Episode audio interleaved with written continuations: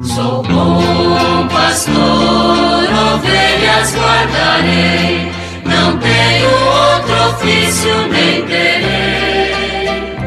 Quantas vidas eu tiver, eu lhes darei.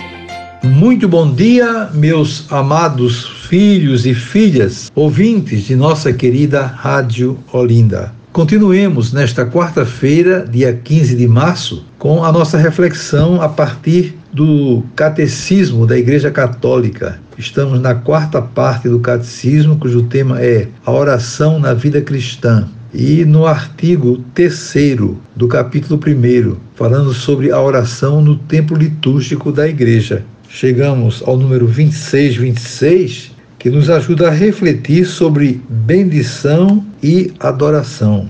Diz o texto: A bendição exprime o movimento de fundo da oração. É o encontro de Deus e do homem.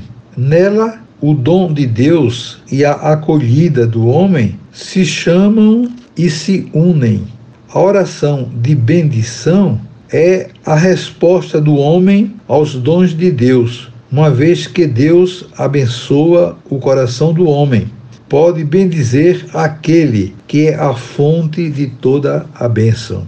Então, oração de bendição, bendizer a Deus por tantos dons, por tantas graças né, que Ele nos oferece. E é nessa atitude de reconhecimento dos dons de Deus, da graça de Deus na vida de cada um de nós, que passamos então a essa segunda atitude de adoração, adorar o Senhor, bondoso em todos os aspectos, em todos os sentidos. A oração nos dá a graça de nos aproximarmos do Criador, vivemos essa unidade que nos transforma, que nos renova, que nos dá vida nova. Portanto, é algo assim muito especial né, que nós realizamos né, quando nos colocamos diante do Senhor no silêncio dos nossos corações para rezar, para estarmos unidos a Ele, para falar das nossas necessidades e também escutar a sua voz. É muito importante isso, que o silêncio nos possibilite exatamente viver essa experiência, essa realidade da escuta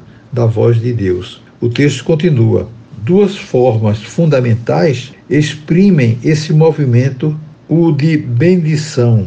Ora, ela sobe, levada no Espírito Santo por Cristo ao Pai, nós o bendizemos por nos ter abençoado. Ora, ela implora a graça do Espírito Santo que por Cristo desce de junto do Pai.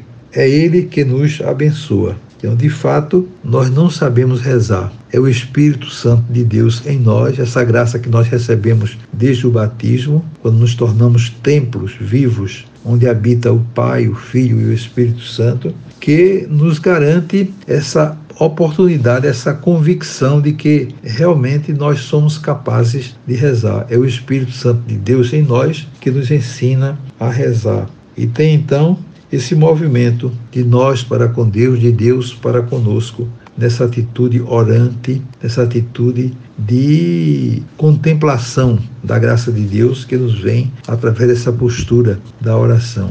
A adoração, diz o texto do Catecismo, é a primeira atitude do homem que se reconhece criatura diante do seu Criador.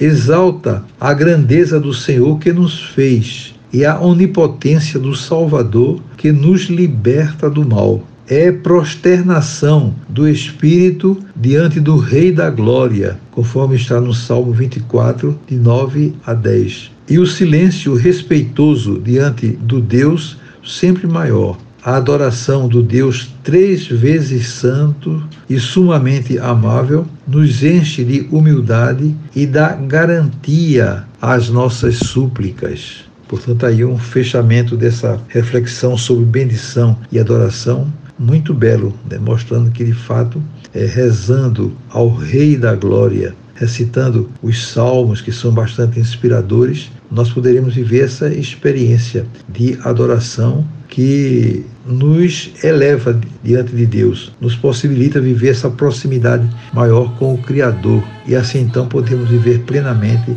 na sua graça. Desejo a vocês todos um dia maravilhoso. Amanhã, se Deus quiser, voltaremos a nos encontrar e sobre todos e todas venham as bênçãos do Pai, do Filho e do Espírito Santo.